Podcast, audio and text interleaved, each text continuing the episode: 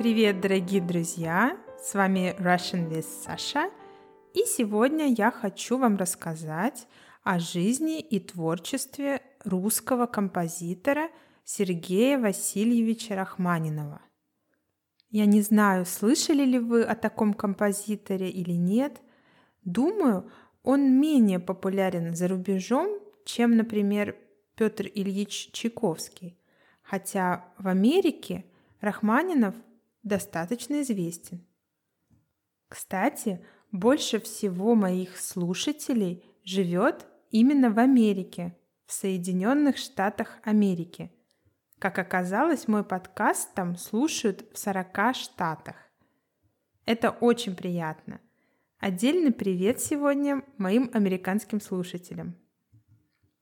Итак, сегодня я решила рассказать именно о Рахманинове – потому что это мой самый любимый композитор. И я надеюсь, что вам будет интересно узнать о его жизни и творчестве. Но опять расскажу немного о себе. Мало кто знает, но я не только преподаватель русского языка, но и преподаватель музыки.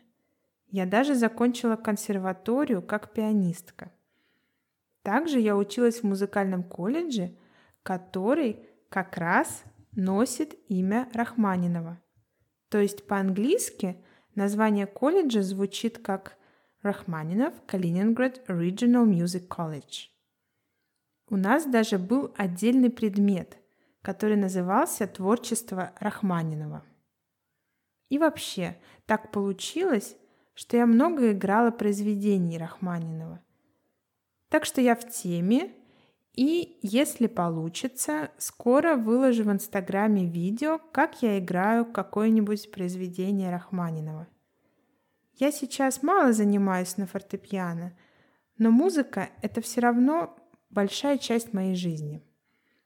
Ну ладно, перейдем к творчеству Рахманинова. Сергей Васильевич Рахманинов — родился в 1873 году недалеко от Новгорода. Его семья была очень музыкальной.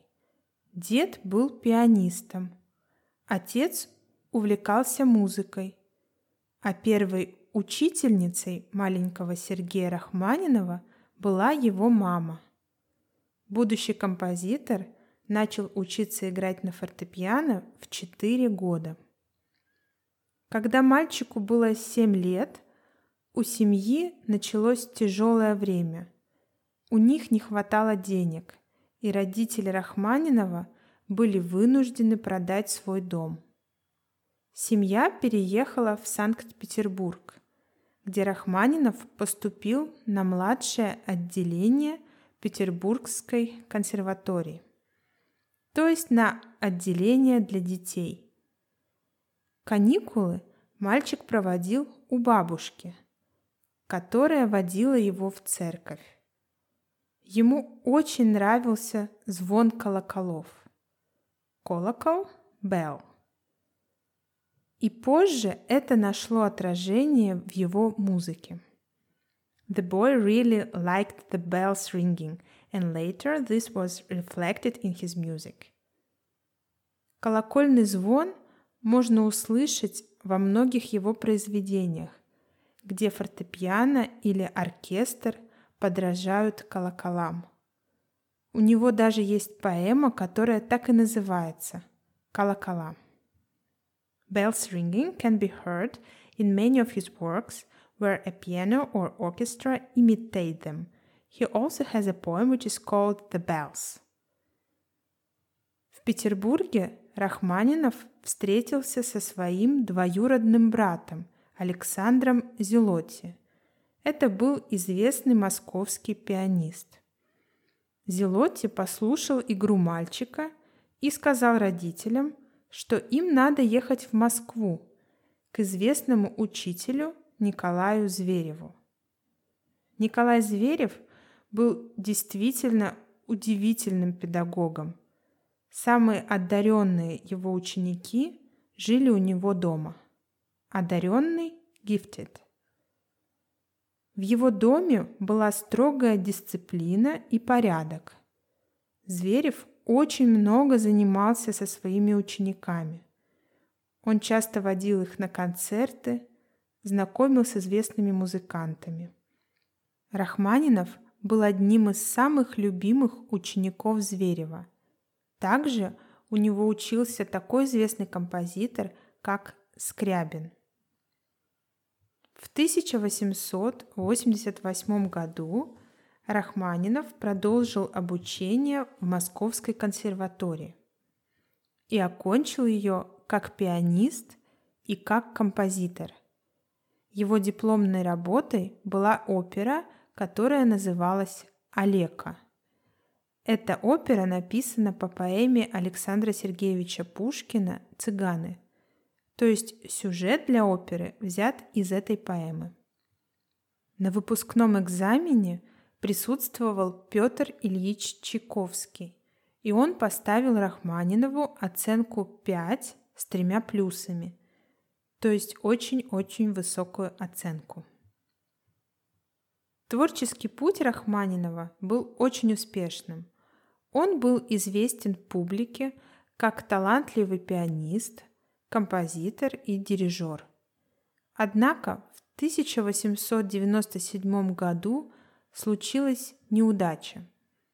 Его первая симфония была неудачно исполнена, и она никому не понравилась. Ни публике, ни критике. Рецензии в газетах были ужасными.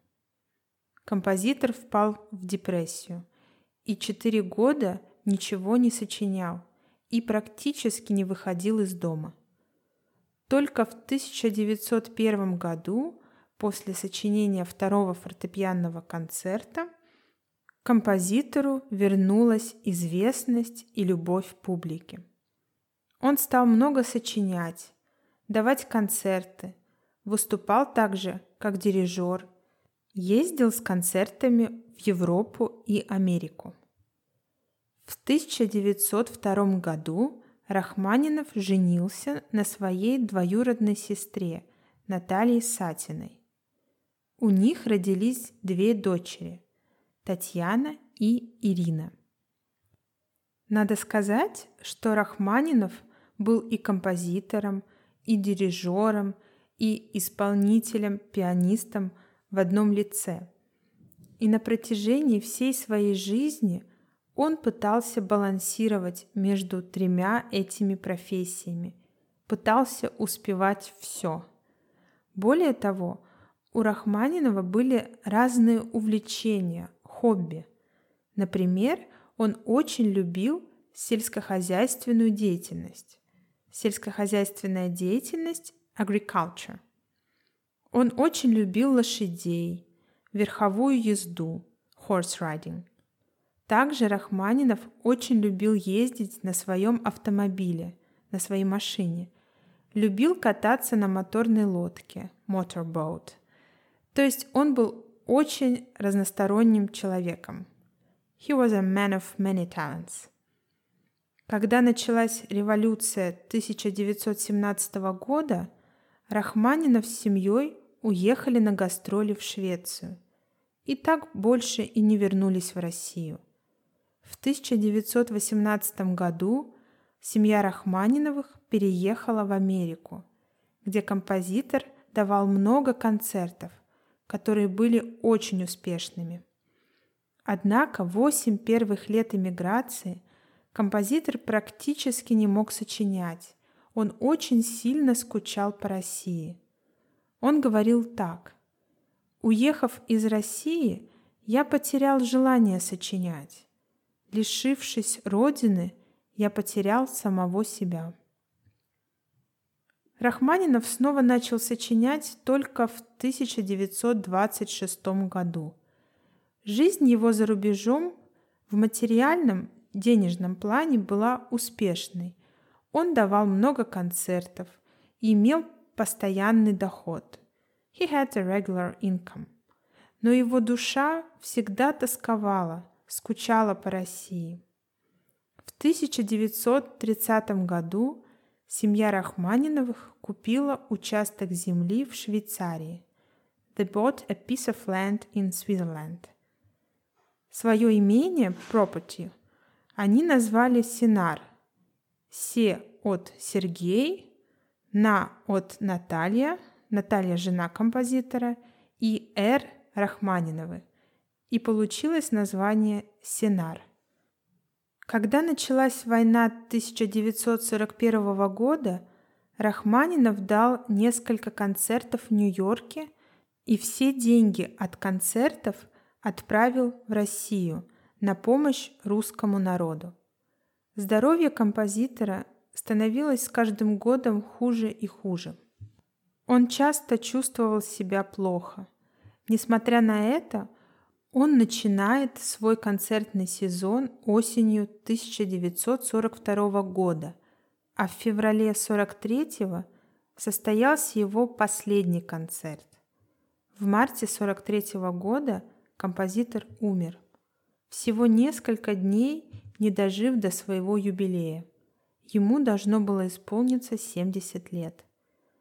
Похоронен Рахманинов недалеко от Нью-Йорка. За свою жизнь Рахманинов написал много произведений, среди которых, например, четыре концерта для фортепиано с оркестром. Особенно популярен его второй концерт. Я очень вам советую его послушать. В описании этого эпизода я даю ссылки на самые известные произведения композитора. Также мне лично очень нравится его третий концерт. Рахманинов много сочинял для фортепиано. Среди его самых известных произведений прелюдия до диез минор, на которую я тоже даю ссылку, также прелюдия соль минор. Прелюдия – это такое небольшое фортепианное произведение. Известно также такие произведения Рахманинова для фортепиано, как музыкальные моменты и этюды картины – если вы не знакомы с творчеством Рахманинова, но решите послушать его произведение, расскажите мне потом, понравилось вам или нет. О каком еще русском композиторе или просто о каком известном русском человеке вы бы хотели услышать в моем подкасте. Если у вас есть какие-нибудь идеи и пожелания, пишите мне. Буду очень рада. Друзья, не забывайте, что если вам было что-то непонятно в подкасте, вы всегда можете открыть текст. Ссылка в описании эпизода. А на сегодня это все. Спасибо вам за внимание. Пока-пока.